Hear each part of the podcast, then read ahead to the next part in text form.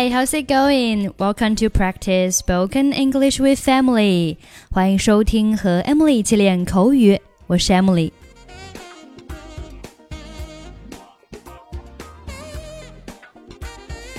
Okay, today's sentence is Can you hold for a moment? Can you hold for a moment? Can you hold for a moment? Hold, H O L D，可以表示在打电话时等待不挂断。Hold，比如说，The extension is busy right now. Can you hold？分机现在占线，您能稍等一下吗？The extension is busy right now. Can you hold？您好，感谢您致电。 布拉德福家庭公司，我是特雷西，有什么需要我帮忙的吗？Hello, thank you for calling Bradford and Sons. This is Tracy speaking. How may I help you? 你好，我想找你们的人力资源部主任詹金斯小姐通话。Hello. I would like to speak to your Director of Human Resources, Mrs. Jenkins, please. 稍等，我去看看她是否在办公室。请问您是哪位？Just a moment. I'll check to see if she is at her desk. May I tell her who is calling?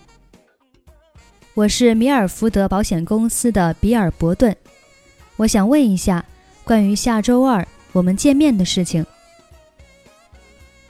This is Bell Burton from Melford Insurance. I'm calling in regards to our meeting next Tuesday. 谢谢你，伯顿先生，请您稍等一会儿好吗？我去看看他是否在办公室。Thank you, Mr. Burton. Can you please hold for a moment? I'll check to see if she is available. 没问题。No problem. 非常抱歉，詹金斯小姐现在不在办公室，她去吃午饭了。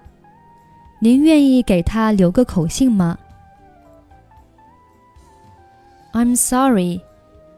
Mrs. Jenkins is away from her desk. She has already left for lunch. Would you like to leave a message for her? 好的，请她回办公室后给我打电话。如果今天下午三点以前能与我联系的话，就再好不过了。打办公室电话：六三五八七九九。 可以找到我。Yes, please have her return my call when she returns to the office. It's best if she can get in touch with me before 3 p.m. today. She can reach me at my office number 635 8799. 对不起，我没跟上。你能再重复一下电话号码吗？I'm sorry, I didn't quite catch that. Could you please repeat the number? 没问题，我办公室的电话是六三五八七九九，之后再让他接三十一分机。No problem. My office number is 635 8799. Tell her to ask for extension 31. 伯顿先生，不好意思，我想确认一下，您的名字是 B U R T O N，对吗 I'm sorry, Mr. Burton. just to confirm, your name is spelled B U R T O N. Is that correct? 是的，我是米尔福德保险公司的。Yes, and I represent Milford Insurance. 我会把您的口信告诉詹金斯小姐。让她在今天下午三点以前给您回电话。I will make sure Mrs. Jenkins receives your message and returns your call before 3 p.m. this afternoon. 非常感谢。Thank you very much.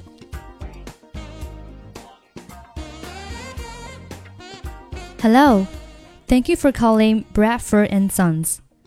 This is Tracy speaking. How may I help you? Hello. I would like to speak to your Director of Human Resources, Mrs. Jenkins, please. Just a moment. I'll check to see if she is at her desk. May I tell you who is calling? This is Bill Burton from Milford Insurance. I'm calling in regards to our meeting next Tuesday. Thank you, Mr. Burton. Can you please hold for a moment? I'll check to see if she's available. No problem. I'm sorry. Mrs. Jenkins is away from her desk. She has already left for lunch. Would you like to leave a message for her? Yes. Please have her return my call when she returns to the office. It's best if she can get in touch with me before 3 p.m. today. She can reach me at my office number 635 8799. I'm sorry, I didn't quite catch that. Could you please repeat the number? No problem. My office number is six three five eight seven nine nine. Tell her to ask for extension 31. I'm sorry, Mr. Burton. Just to confirm, your name is spelled B U R T O N. Is that correct? Yes, and I represent Milford Insurance. I will make sure Mrs. Jenkins receives your message and returns your call before 3 p.m. this afternoon. Thank you very much. Okay, that's it for today. 想要获取更多商务英语、旅游英语以及亲子英语的朋友，欢迎关注我们的微信公众号“英语主播 Emily”。I'm Emily. I'll see you next time. Bye bye.